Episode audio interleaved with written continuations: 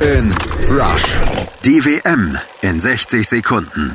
1962. Brasilien machte in Chile da weiter, wo sie vier Jahre zuvor in Schweden aufgehört hatten. Die Seleção wurde Weltmeister und Garincha Torschützenkönig und endgültig zum Weltstar. Trotz seiner krummen Beine, den intellektuellen Defiziten und dem Psychologenurteil von 1958. Der hat sowieso was an der Kurbel. Dumm kickt eben gut und kann noch was anderes gut, denn Brasiliens Weltmeister durften an spielfreien Tagen natürlich in den Puff.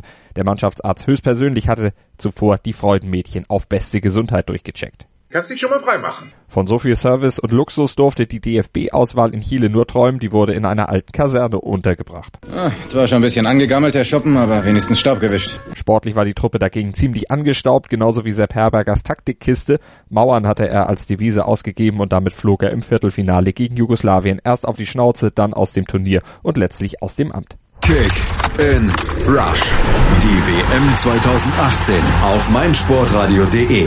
In Kooperation mit 90plus.de liefert dir meinsportradio.de vom 4. Juni bis 15. Juli täglich neue Podcasts, Vorberichte, Analysen, Hintergründe und alle Infos zu allen Teams.